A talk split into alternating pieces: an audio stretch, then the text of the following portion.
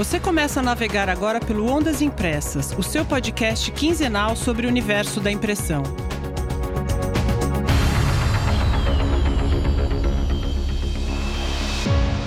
Oi, oi, pessoal. Aqui Tânia Galuzzi, comigo, surfando as ondas impressas, Hamilton Costa. Olá, olá, pessoal. Olá, Tânia. Tudo bom? Tudo jóia! Seguimos aqui a despeito das manchetes e dos Trend Topics na nossa missão de te inspirar a encontrar novos caminhos e oportunidades neste vasto universo da impressão. Aliás, a gente recebeu uma mensagem bem legal do Sérgio Vieira Júnior, da gráfica Novo Mundo. Pelo Instagram lá do Ondas, ele comentou que se sente apoiado, orientado e estimulado a investir no setor a partir do que ele tem ouvido por aqui. Muito obrigada, Sérgio. Grande beijo. Bem legal, Sérgio. Tamo juntos aí. Vou aproveitar para agradecer também as curtidas e compartilhamentos do Pedro Sá lá no LinkedIn, ouvinte assíduo desde que a gente começou, e os comentários da Lara no Instagram, que chegou até o Ondas pelo Portal do Papel, sobre o qual a gente vai falar hoje. Beijo, Lara! Por meio deles, a gente agradece a todo mundo que tem interagido conosco. Lembrando que você pode também falar com a gente pelo e-mail ondasimpressas.podcast@gmail.com. E mais, pessoal, siga o Ondas nas plataformas de podcast para você ser avisado sempre que tiver episódio novo. No Spotify é o botão seguir. No Apple Podcasts e no Google Podcasts, clique em assinar. Enfim, cada agregador dá um nome diferente para o botãozinho que fica ao lado da imagem do podcast. E já que falamos em apoio, vou lembrar que também estamos na plataforma de financiamento coletivo Apoia-se, apoia-se. Acesse apoia-se barra ondas impressas e ajude a manter esse canal. É isso aí, só que é apoia.se, viu, pessoal? Não põe tracinho, não.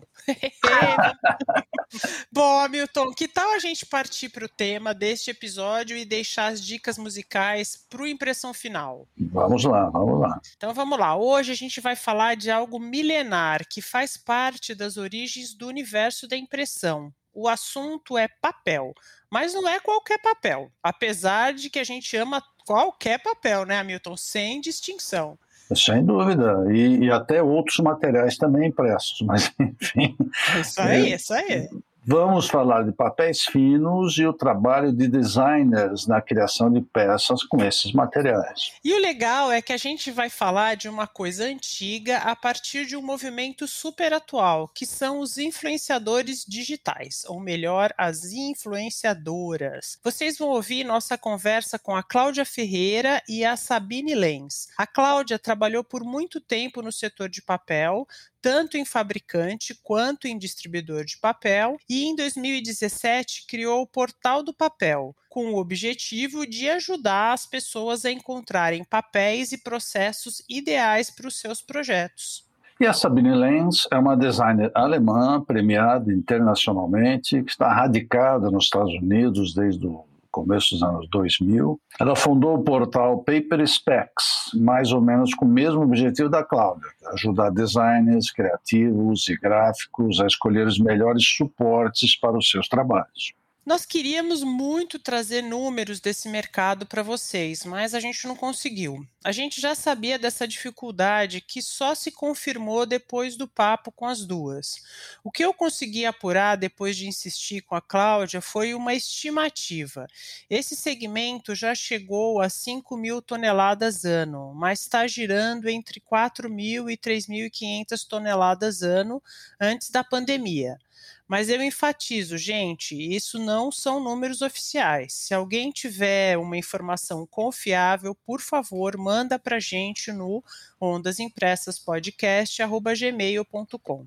Sabine também não soube responder essa pergunta em relação ao mercado norte-americano. Tá? Ela, pelo menos, não sabia diretamente. Então, o problema não é só aqui, tá? É isso aí, gente. Vamos começar então com a Claudinha.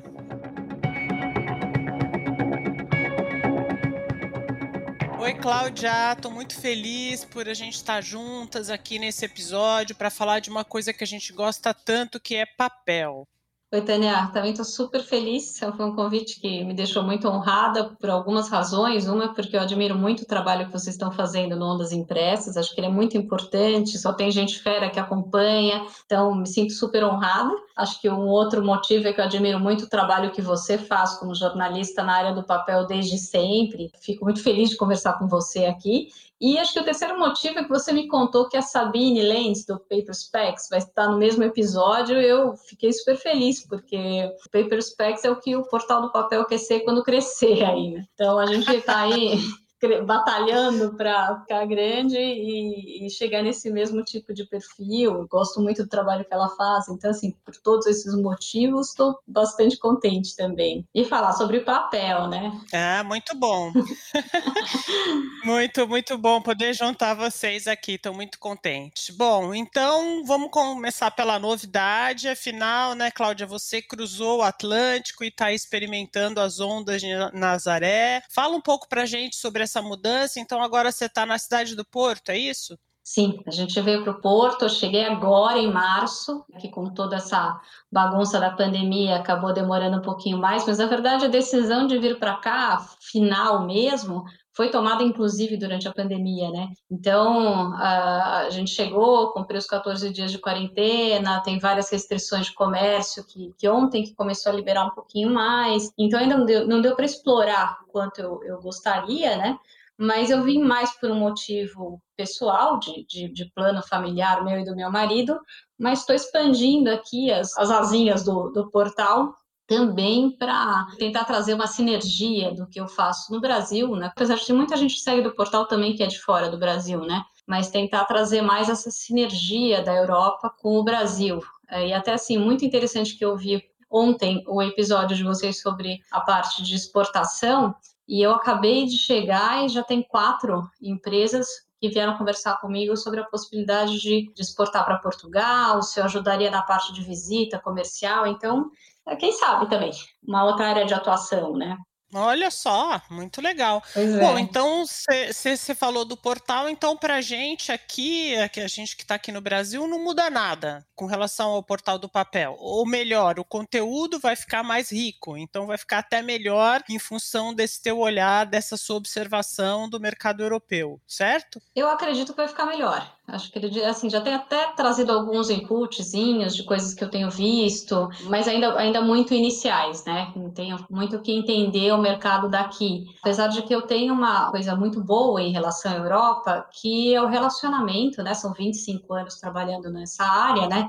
Então eu tenho um relacionamento já com grandes fábricas que estão aqui, né? Que, é, que as, as matrizes estão aqui. Então, Arjo Wiggins, eh, Fedrigoni, Favini, tem a possibilidade de ter acesso à Guimunda, empresas que trabalham fortemente papel como a Canson, é, e que eu já tenho um relacionamento prévio, né? Então isso também pode, pode ajudar, né? Entendi. E, e você falou em grandes fabricantes de papéis, aproveito para engatar a pergunta com relação a essas mudanças que aconteceram nesses grandes players do mercado. Como é que você vê essas mudanças? O que, que você pode falar para a gente sobre isso que aconteceu, essa dança das cadeiras?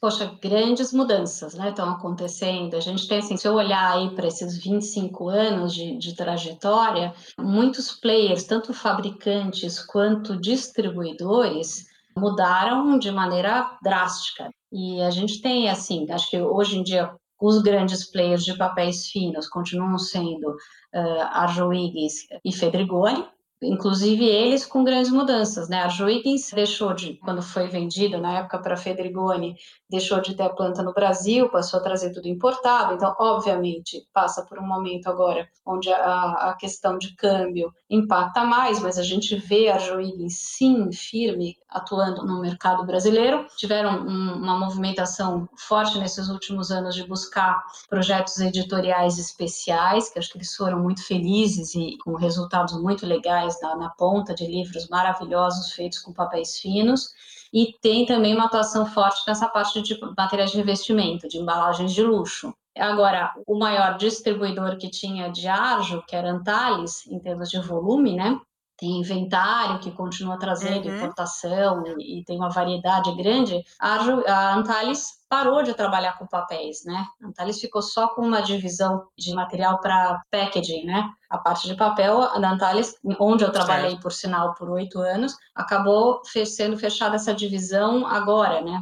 O que, que uhum. aconteceu? A gente viu, que eu achei um movimento muito interessante, um player de uma área que não era de papel, que é a Conita, que é tradicionalmente uma, venda, uma vendedora de chapas gráficas, né? Entrando aí no mercado de papéis uhum. finos, porque viu que é um mercado que, que tem um retorno interessante ainda, né? É interessante ver essa movimentação, né? É uma empresa que absolutamente não era do, dessa parte de papéis, entrando para trabalhar com isso, justamente porque tem um espaço no mercado, né? É difícil hoje em dia você ter distribuidor que tenha uh, mentalidade para vender papel fino e que tenha como bancar essa operação. A Fedrigoni, por outro lado, a unidade do Brasil foi vendida novamente. a Arjo passou para a Fedrigoni uhum. e agora foi vendido para um grupo financeiro, né, um grupo de investidores brasileiro que eu acompanho, então, aí com uma atuação, continuam. Nos últimos anos, eles têm investido muito na parte de artesanato, que me parece se confirmar pelo lançamento recente de material cortado, de papel cortado, e estão agora com, fazendo papéis para para volumes maiores, como craft, tem um lançamento, e também com uma estratégia de ir direto às gráficas e aos consumidores, né? É uma movimentação para se acompanhar também, porque tem sempre a questão dos distribuidores. Eu acho que o distribuidor sempre tem espaço, quando a gente fala principalmente num país do tamanho do Brasil, né? Muito difícil eh, de um só ponto você abastecer o Brasil na dimensão que ele tem. Então, acho que sempre acaba existindo aí um espaço para distribuição, né? Mas é uma movimentação para a gente acompanhar. Outros fabricantes, como Favini, por exemplo, que é italiana, que estava aí já colocando o segundo pé firme no Brasil, acho que segurou um pouquinho as operações, tem produto no Brasil ainda, mas deu uma segurada, me parece, nas operações, por conta da, de toda essa movimentação, mas eu acho que com o tempo deve voltar atuar no mercado brasileiro. Então, é um momento bem bagunçadinho, né? É verdade. Mas você falou de você tocou num ponto bom que é a distribuição, né? E o fato do quão muitas vezes é complexo você chegar, né, na ponta se você não tiver um distribuidor. Mas eu queria falar uma outra coisa que eu tô vendo você falar em papéis finos e eu tô usando a nomenclatura às vezes papel especial. Existe uma, um padrão, existe um, uma norma? Como a gente deve chamar então os, esses papéis diferentes para imprimir, escrever ou mesmo para artesanato? Eu uso papel especial ou o correto é pa falar papel fino? É, esse seria assunto para um episódio inteiro.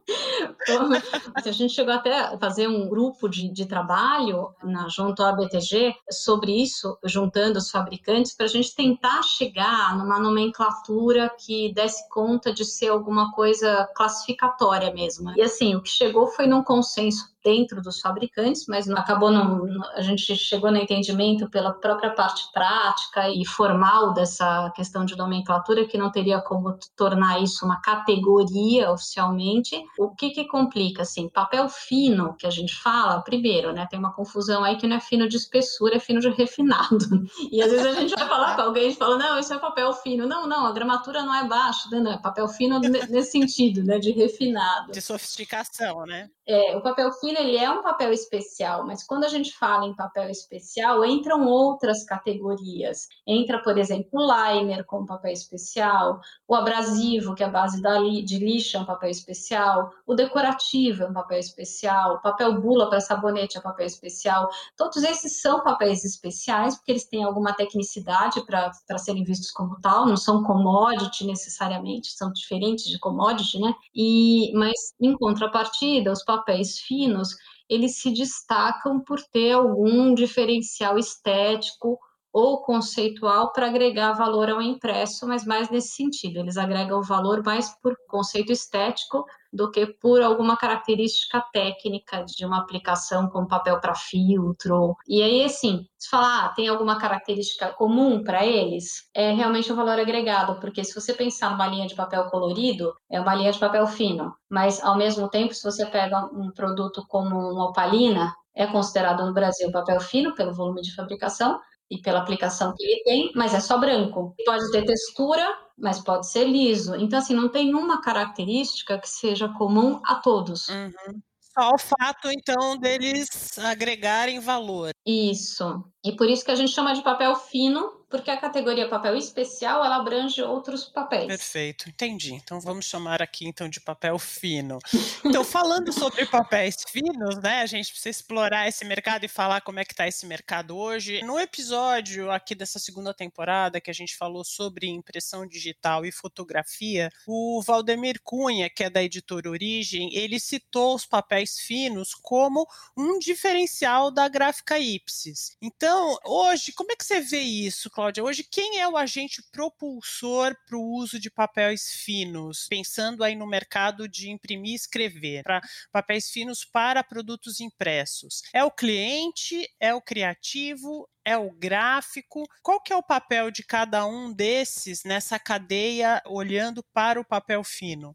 Olha, eu entendo assim, há 25 anos atrás, quando eu comecei a trabalhar nessa área, o gráfico era alguém a ser conquistado e que dificilmente recomendaria um papel fino. Era grande luta para tentar fazer um gráfico e recomendar um papel fino, eram pouquíssimos. Hoje em dia eu já vejo isso de uma forma muito diferente, eu vejo muita gráfica, inclusive, ajudando nessa especificação. Até porque, se for comparar o que acontecia naquela época, você não tinha uma grande gráfica fazendo material de pequeno volume. Isso foi uma mudança que aconteceu, Entendi. acho primeiro por uma, uma movimentação mesmo dentro do que era o mercado offset, de redução de volumes, e depois pelo advento da impressão digital, que aproximou muito as gráficas, inclusive dos papéis finos. O que a Ipsis faz é maravilhoso, porque isso fideliza, inclusive, os clientes, não só pela qualidade de impressão que eles têm, que é realmente totalmente diferenciada e muito boa, mas essa oferta que eles têm de papel é maravilhosa, porque eles pesquisam e eles trazem para os produtos deles papéis que tem no mundo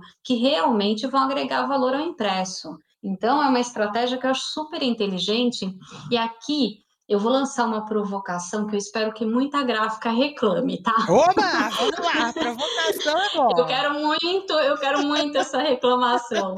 Mas eu vejo muita gráfica digital que vende offset, na verdade, que tem equipamentos maravilhosos para impressão digital. E aí, assim, o que, que acontece? Eu tenho case, inclusive, para contar aqui, de uma coisa que me tira totalmente do sério, quer ligar para uma gráfica digital e falar, olha, eu tenho uma cliente, até tem uma em particular, que além de cliente é minha amiga, eu acabei acompanhando muito de perto, passo a passo das cotações dela, né? Eu vou te dar, Opa. só vou te contar o que aconteceu.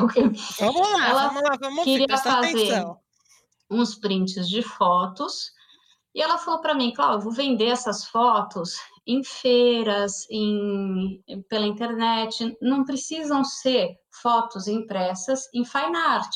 Uhum. Uh, fine art vai ficar muito caro, eu não preciso dessa qualidade. Mas, ao mesmo tempo, eu não queria impressão no coucher. Falei, ótimo. Fui lá, recomendei Super Fine, que é um papel da Arjo que eu gosto muito para impressão digital. Uma gráfica que tem índigo, mais de uma gráfica, inclusive foram três gráficas.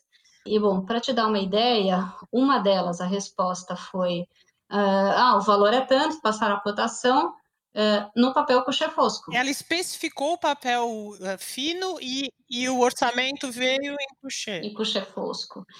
E aí ela falou, poxa, mas então, eu queria imprimir no papel que a Cláudia recomendou. Ah, então você tem que comprar o pacote. Uma segunda gráfica tinha o papel, mas a cotação em índigo, em papel que não, não é algodão, veio mais cara do que um papel impresso em fine art no papel algodão. Caramba. Um cara que trata a imagem antes e só a terceira que deu um orçamento aí mais dentro do que poderia ser esperado, mas que a quantidade também tinha que ser não tão pequena assim. Então, eh, o uh, que, que acontece? Eu entendo uma gráfica não querer comprar um pacote de papel certo. que ela nunca vai usar. O que vai eu não entendo é essa gráfica uhum. nunca usar um papel que deveria ser linha de frente para oferecer como diferencial para um cliente. Entendi, então, como assim, diferencial. Assim, não tem uma gráfica que investe numa, num equipamento como uma Índigo, não ter um papel diferenciado para propor, só trabalhar com cheio offset, com uma Índigo, eu acho que é um desperdício, acho que é uma falta de, de,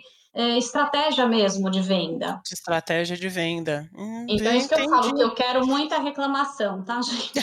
Fala, não, é, não, eu faço. É uma boa, é. pessoal. Vamos lá, quem está ouvindo, olha o desafio de Dona Cláudia. Vamos lá. É difícil isso. Então, eu vejo que, que as gráficas não usam a possibilidade que tem do número de opção de papel disponível no mercado que existe para trabalhar isso como um diferencial. É uma pena, é. Então, e aí falando justamente disso, e o papel, o seu papel, né, como uma estimuladora do uso de, de materiais impressos e de materiais impressos em papel fino? Porque o que eu vejo hoje a gente tem os influencers todos aí da internet e eles estão cada vez mais sendo valorizados e chamados pelas grandes marcas justamente para fazer isso. Como é que você vê o teu papel e não só o teu, então da Sabine, o papel dessas pessoas, desses especialistas especialistas hoje aí nesse contexto de incentivo de uso de material impresso, de produto impresso? Bom, eu vou te falar como eu enxergo o Portal do Papel. Para quem não conhece, o portal multimídia, né? A gente está no Instagram, no Facebook, no YouTube. Eu tenho uma atuação agora desde 2017, né? E eu recebo diariamente questionamentos que são onde eu imprimo, com que eu imprimo, faço muita consultoria, é, eu acho que o papel que a gente tem hoje em dia, mais que de especificador, é de trazer um, um network muito grande, né? Que acho que isso que viabiliza muito as coisas também. Você não informa só qual o papel. Para você informar qual o papel, às vezes o que a pessoa realmente precisa saber é assim: esse papel eu imprimo como? Essa solução de embalagem, o que, que eu poderia ter como uma melhor solução no conjunto, né? Então, eu acho que é muito importante esse papel, e eu acho que tá, esse papel de especificador, ele não vem só do meu trabalho ou da Sabine, ele tem que estar tá na gráfica, ele tem que estar tá no designer, ele tem que estar tá na agência, e eu vejo muito o próprio consumidor na ponta buscando essas informações, né? A gente tem um mercado grande hoje em dia que que abriu pulverizado aí com todas as crises, por exemplo, de gente que faz convites e que imprime às vezes em gráfica, às vezes imprime quando está comprando equipamentos uh, para suas empresas que são menores que gráficas, mas que dão conta ali do seu recado, né? E que eh, tem uma busca muito grande por opções, e assim é assim que vai se movimentando. É muito legal ver esse movimento. Eu tenho muita pergunta e muita pergunta interessante. É um trabalho ótimo. Bom, eu obviamente, né? Sou fã, então acho um trabalho fundamental. E aí você falou de convite, né? Há uns três, quatro anos a gente já falava no impresso como um diferencial, né? Então receber um convite impresso, um convite de, de casamento, um convite para uma festa impresso, virou um luxo. E isso antes da pandemia. Você já consegue enxergar algum reflexo da pandemia no consumo de papel fino?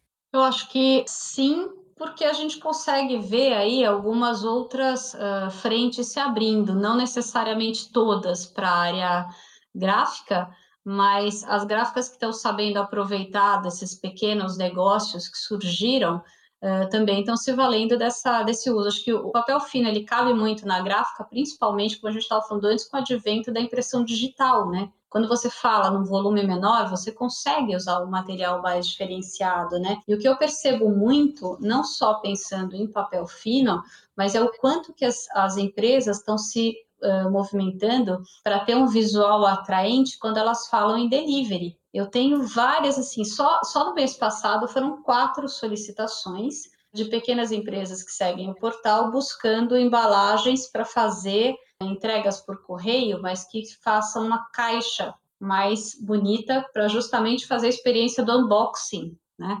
Entendi. Então, isso está dentro das gráficas, porque o unboxing não está só das pequenas empresas, também está nos, nos, negócios, não só de, de comida, mas as lojas, e você abrir uma embalagem, você ter, por exemplo, uma carta num papel diferenciado, acompanhando aquela embalagem, você ter essa experiência, ela é muito importante. Isso está sendo muito explorado no mundo todo, eu acho que também no Brasil. É, e isso cada vez mais, né, Cláudia? Porque você não vai mais à loja, quer dizer, né? Espero que logo a gente possa voltar às lojas. Mas a gente também, não né? vai mais à loja, né? Então você quer ter aquela essa experiência do unboxing, ela ficou ainda mais importante neste momento, né? Isso, eu acho que não só em relação à questão da compra, mas acho que o papel voltou, ou, ou, talvez até agora tenha um status ainda maior de nobreza do que era visto antes. Um exemplo muito legal é quando eu falei da questão da Arjun Wiggins investir no mercado editorial, tem cases que são muito interessantes. Você pega, por exemplo, a editora Carambaia, que fez o lançamento de dois títulos do Machado de Assis, que você pode baixar gratuitamente pela internet, e em ambos os casos, o pré-lançamento, que foram, acho que se eu não me engano, 100 exemplares, mas com preço ainda mais alto do que seria depois, que já são valores acima do que é normalmente de um livro convencional que não tenha nenhum trabalho nesse sentido de papel especial, de ilustração diferenciada, esgotaram em horas. Então é muito legal ver que as pessoas elas querem essa. Quando aconteceu esse lançamento? Se eu não me engano, foi Dom Casmurro e o Memórias Póstumas de Brás Cubas eu acho que é coisa assim de, de um ano e meio para trás. Acho que Dom Casmurro foi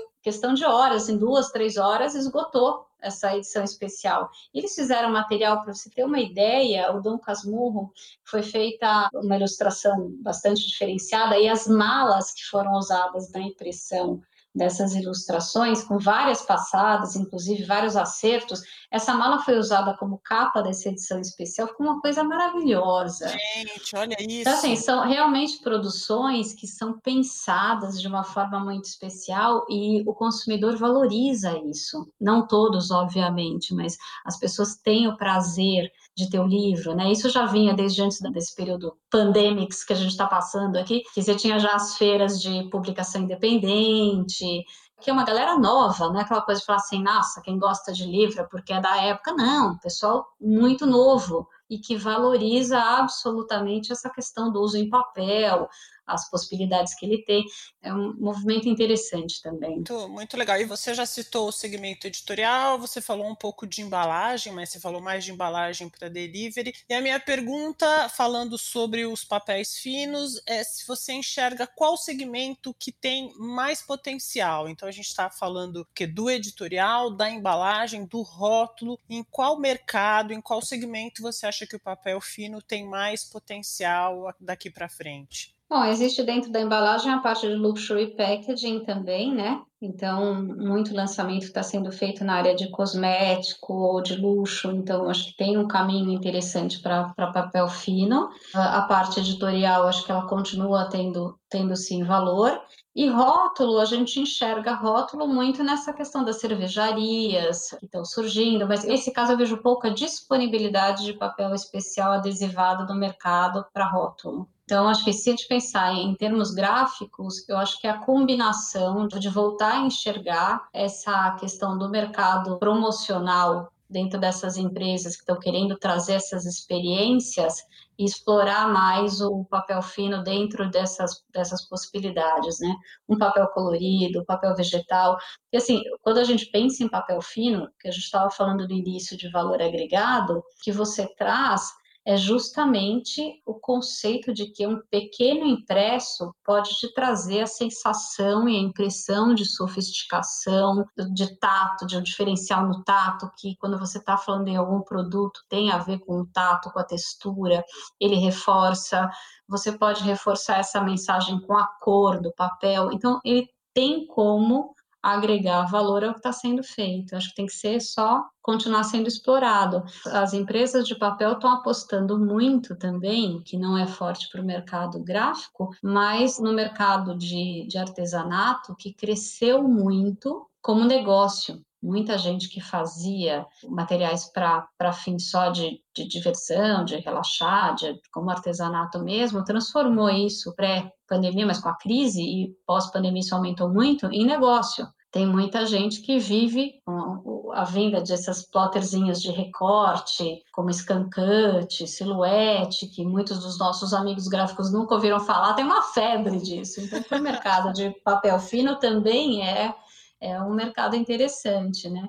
E vamos torcer para voltarem aí os casamentos, as festas, que já vinha num movimento meio reduzido, já tinha a existência do mini wedding, por exemplo, é, uhum. antes da pandemia, né? Que já tinha os mini weddings. E agora, hoje em dia tem o casamento na caixa, não sei se já viu. As pessoas compram, é um kit, tem aniversário na caixa, casamento na caixa, é um kit que é. tem tudo, tudo para fazer uma mesa e a festa numa caixa. Eu, eu quero mais é voltar para grande festa. Eu quero e, também.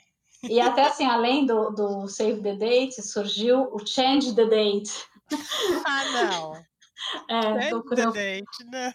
Tem o convite que tinha o Save the Date, que muita gente, quando fazia festas mais legais, mandava ali até impresso, o Save the Date. Agora temos impresso, inclusive, o Change the Date. e assim vamos nós, né, nos adaptando. É isso, gente. Bom, Cláudia, super, super obrigada. Foi ótimo. Eu espero que desse papo uh, gerem outros mais, gente aqui, e a gente colocar você e um gráfico discutindo essas questões, esse desafio esse uso. Eu acho que pode ser muito divertido a gente explorar ainda mais isso, inúmeros outros aspectos que a gente tem para falar. Foi ótimo ter você aqui, querida. Muito obrigada por participar do Ondas Impressas. Eu que agradeço, espero continuar podendo apoiar Ondas Impressas em todos os aspectos. Joia, obrigada, um grande beijo. Obrigada a você. Beijo, tchau. Hamilton, o que, que você achou da provocação da Cláudia? É boa, é isso aí. Falem com a Cláudia. Agora a designer Sabine Lenz.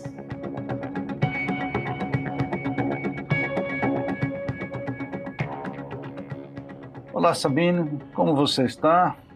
Faz algum tempo que não nos vemos, não é?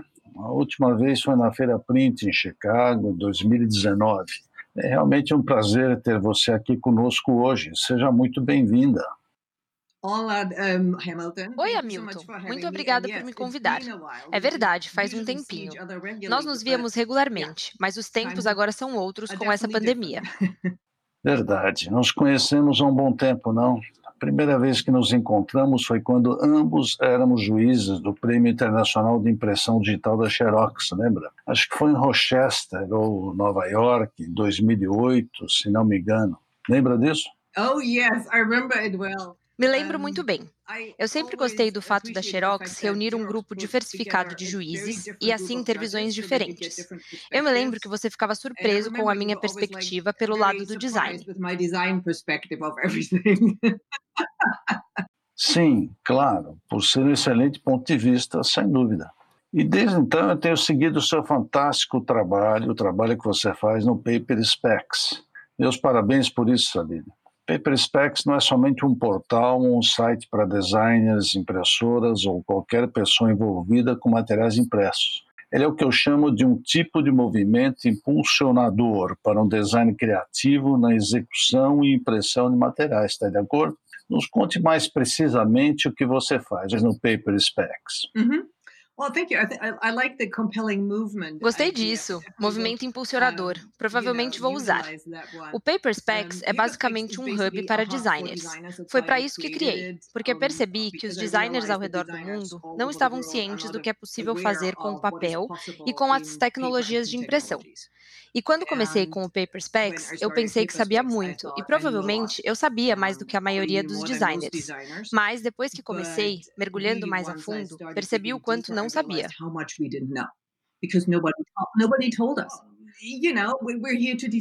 Estamos aqui para criar, para fazer peças lindas. E frequentemente estamos conectados a fornecedores de impressão que não estão atentos ao que está acontecendo. Então, minha meta é construir uma ponte nessa lacuna que existe entre o que o designer sabe e o que a tecnologia pode realmente fornecer quando se pensa em impressão.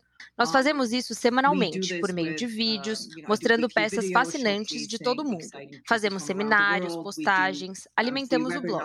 Eu faço conferências, como você sabe, porque me sinto como qualquer designer que merece conhecer os recursos e as ferramentas para criar peças impressas que valorizem os clientes deles.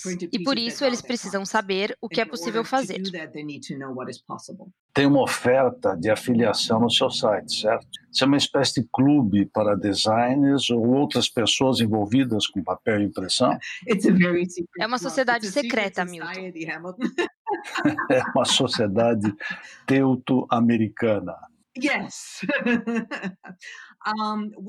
Sim, uh, oferecemos uma inscrição Pro, que permite aos nossos associados ter os catálogos de amostras e promoções de mais de 50 fábricas de papel. Oferecemos conteúdos exclusivos aos nossos associados. Temos até um concierge de papel. Se nossos associados tiverem alguma pergunta sobre impressão ou necessitarem de recomendações, estamos lá, no contato individual também. Temos um grupo privado no Facebook uh, e fazemos um evento mensal especial para nossos associados, no qual nos aprofundamos em determinados tópicos. Tivemos um workshop sobre realidade aumentada há poucos dias, por exemplo. Nos aprofundamos em tintas neon e como elas podem estender a gama de cores. Às vezes olhamos os bastidores de algum projeto instigante. Os nossos associados adoram ter acesso a essas coisas, informações do ponto de vista do designer. Our members love being able to get this information from a design perspective. Vocês têm mais designers como associados ou é um mix de pessoas? mais designers e gráficos. Eu sempre digo que alguns gráficos espertos são associados, porque eles querem estar com os designers. Eles querem ver o que os designers sabem e quais são as suas perguntas. Mas nosso alvo são os criativos, os designers e os proprietários das marcas. Mas permitimos gráficos também, claro. Bom, você disse que entrega catálogos de mais de 50 fábricas, o que inclui amostras de papel especial. Como é o uso desse tipo de papel nos Estados é. Unidos? Quer dizer, você tem um número disso, especialmente o consumo de papéis especiais para imprimir e escrever? Right. I don't have exact numbers. Um, I know that we overall eu não tenho esses números. Sei que é esperado um declínio na demanda por impressão, especialmente em papéis para livro-texto e capas. Na verdade, isso já era esperado mesmo antes da Covid. Mas com o impacto da Covid, isso se acelerou. Em termos gerais, houve um declínio da impressão, como você sabe. Mas li muitos relatórios que indicam que voltaremos ao consumo, não quero dizer normal, mas o declínio diminuirá e haverá um repique até o fim de 2021. Muitas fábricas de papel estão respondendo a isso, olhando para o seu principal negócio e o que estão oferecendo, tentando realmente focar em linhas de papel que estão indo bem. Esperamos uma mudança positiva ainda este ano. Eu continuo a acreditar fortemente na impressão e que ela está voltando a um bom nível. Isso porque os humanos estão desejosos dessa experiência tátil, especialmente nesses tempos de Covid. Sim, adoramos as conversas por Zoom e essa é uma boa alternativa. Mas se há algo que as pessoas gostam de fazer, é essa conexão tátil. E esse é um espaço onde o papel e a impressão podem brilhar.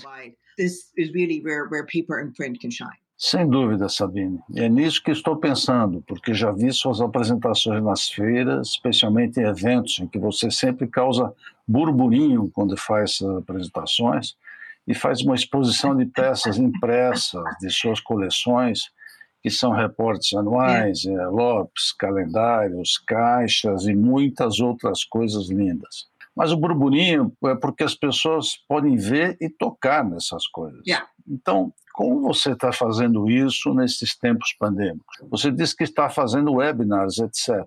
Mas essa falta de tocar nas peças não faz as pessoas perderem alguma coisa?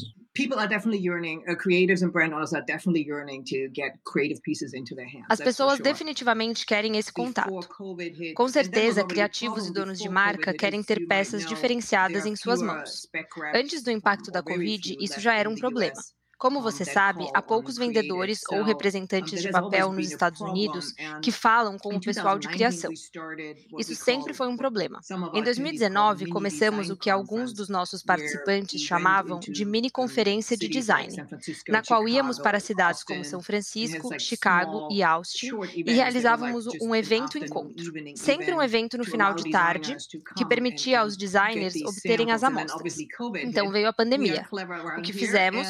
mudamos para o que chamamos de formato híbrido.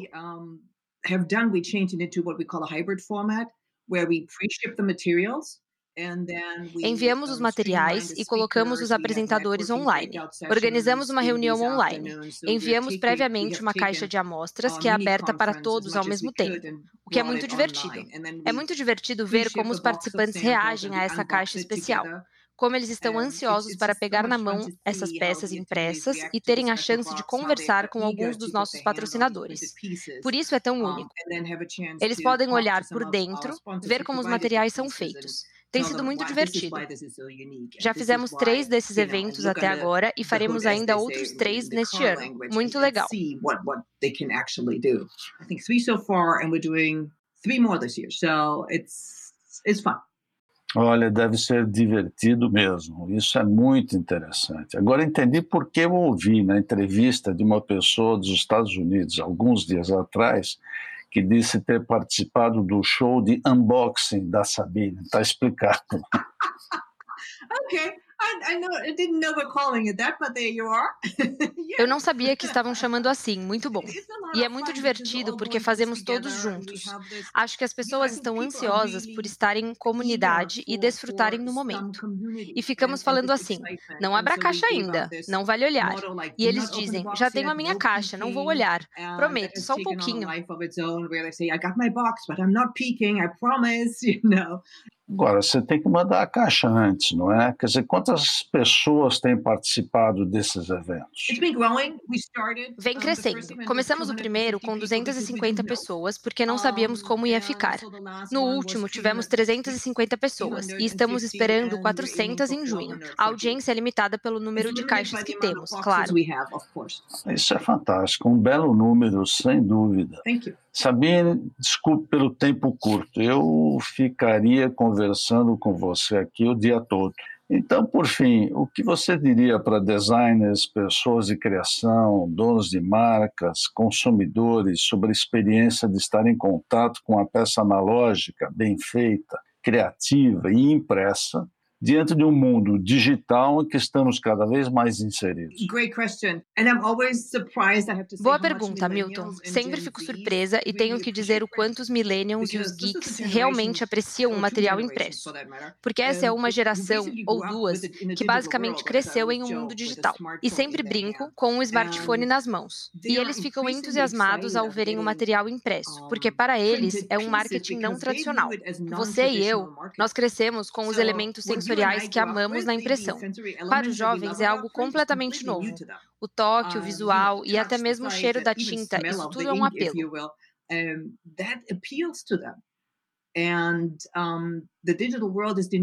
O mundo digital nega isso a eles. E eu acredito que ainda temos a chance de ver como as grandes empresas de tecnologia, e eu fico na região de São Francisco e do Silicon Valley, onde tem essas pequenas empresas que você nunca ouviu falar, como Google, Facebook. Essas empresas gastam muito dinheiro com impressão e criam peças impressas fantásticas.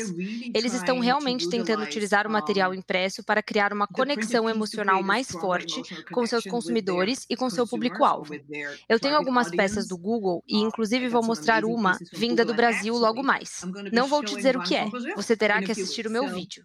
Mas você sabe, a gente pensa que essas empresas de tecnologia querem tudo online, mas não. Eles são muito inteligentes. Eles sabem que têm de captar a atenção das pessoas e fazem isso com campanhas muito bem impressas e muito bem pensadas. campaigns, basically, thought out campaigns. Printed pieces, well printed pieces and thought out campaigns. É o poder do analógico de ter alguma coisa física nas mãos. Yes, and a lot of these pieces are Sim, e muitas dessas peças são interativas, mas não vou te contar mais. Você vai ter que ver o meu vídeo.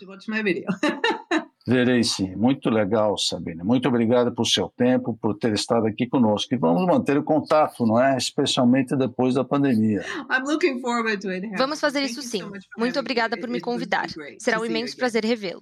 Grande abraço. Eu quero participar de um unboxing desse, Hamilton. Claudinha, vamos fazer um unboxing desse? É uma ideia genial, né? Que mexe mesmo com o pessoal. Muito legal. Impressão final. Antes das notícias, a nossa dica, como prometido. No final de semana passado, eu conheci uma banda incrível ouvindo o quê? Um podcast, claro, o I Wanna Rock do Léo Nossetti. Ele estava reclamando das pessoas que ficam falando que não tem mais nada de bom no rock, que tudo já foi feito. E aí ele citou várias bandas novas, entre elas uma que eu não conhecia e eu fui correndo atrás para ouvir. Eu estou falando da Vintage Caravan, um power trio islandês que acaba de lançar seu primeiro álbum, Monuments. Eles são muito bons. Eu adorei a mistura de rock clássico e progressivo com elementos psicodélicos. Procurem nos seus agregadores de streaming The Vintage Caravan e ouçam a música Whispers. Isso deve ser bom, hein? Eu vou dar uma olhada. Agora, falando em música, eu assisti nesses dias, no Prime Video da Amazon, o filme Estados Unidos versus Billie Holiday. Foi lançado agora contando um pouco da história da Billy, que eu particularmente adoro, não vou nem comparar com o Vintage Caravan, que ela foi outra coisa, tá certo? Ah, tá bom. Mas que eu adoro, tá? Então, na onda. Esse filme veio na onda do antirracismo, quer dizer, o filme fala da perseguição da, do, do setor de narcóticos norte-americano contra ela por vários anos, mas que, na verdade, tinha uma base racista pela música símbolo que ela cantava, que era o Strange Fruit, que trata dos linchamentos de negros no, no sul dos Estados Unidos. Fora as músicas lindas, vale o filme pelo magnífico e cativante desempenho da Andra Day. Um show, um show. E olha, e ela cantou as músicas diretamente, não foi playback, igualzinho a Billy. Super recomendo. Olha só, como é que chama, Milton? Eu já esqueci. O como é filme é, Estados Unidos versus Billie Holiday. Ah, Estados Unidos yeah. versus Billie Holiday. Isso perseguiram tá ela a vida toda. Você sabe que ela morreu, ela morreu de cirrose no hospital, porque claro que não bebia nem nem se drogava em nada, tá certo? Né? Mas eles foram lá e algemaram ela na cama na hora dela morrer. Perseguição Nossa. mesmo. É. Caramba. Bom, agora bora para as notícias. Vamos começar por um rapidíssimo balanço da versão virtual da Drupa que aconteceu de 20 a 23 de abril. E aqui, gente, vou fazer uma confissão para vocês, não contem para ninguém. Eu não visitei a feira. Vergonha eu sei. Não tem desculpa, eu sei, mas foi uma semana de muito trabalho e nas duas vezes que eu tentei, eu tive problema com a minha inscrição. A gente fez uma enquete no LinkedIn do Ondas. É, 62% dos respondentes também não entraram no site da Virtual Drupa, 15% visitaram a área de exposição, 15% assistiram palestras e 8% participaram tanto de palestras quanto da área de exposição. É, e, o, e os nossos companheiros da Incas lá fora também fizeram uma enquete em que 62% das pessoas não, não viram nem palestra e não participaram. Aliás, eu fui para Düsseldorf, mas não achei nada. 62% o mesmo número que a gente? 62% também enfim, bateu. Mas olha, o que eu quero dizer é o seguinte: foi uma boa tentativa, mas eu confesso que a forma de apresentação das empresas foi, digamos, um pouco assim cansativa. Quer dizer, é um catálogo digital, na verdade, né? apesar dos vídeos, apresentações, etc. Só me deixou com mais vontade de visitar a feira presencial, né? por isso que eu me imaginei em Düsseldorf, que aliás está marcada para 2024. Né? Drupa, nesse caso, espero que continue sendo Drupa. Por falar em evento virtual, nos dias 25 e 26 de maio acontece o Print Paper, que vai tratar de embalagens e rótulos em papel, organizado pela Associação Brasileira de Tecnologia Gráfica, BTG, e pela Grácia Martins. Serão duas manhãs e cinco especialistas que vão falar sobre marketing B2B, valorização do papel, inovação e reciclagem. E vai ter marca falando, hein, pessoal? Vai ter cliente falando O Ondas está apoiando o evento e nós vamos sortear duas inscrições no Instagram. Cola lá. Olha, excelente iniciativa, excelentes palestras, sem dúvida vale a pena assistir e participar, claro. Na semana passada, o nosso amigo João Scortese, da Editores Scortese, anunciou que assumirá em junho a presidência da Associação Brasileira da Indústria Gráfica, Abigraf Regional São Paulo. Isso porque o Sidney Anversa Vitor, atual ocupante do cargo, vai para a Abigraf Nacional, hoje liderada pelo Levi Serigato, que se mantém no Sindigraf. Pois é, vamos dizer, continuidade ou renovação. Acho que o Scortese, muito amigo de todos nós, sem dúvida vai fazer um bom trabalho de continuidade e depois seguramente vai continuar na entidade por mais um tempo. Pode até ser as duas coisas, principalmente a nacional. Há uma expectativa em relação ao Sidney ter alguma outra abordagem para migrar nacional. Vale a pena esperar para ver.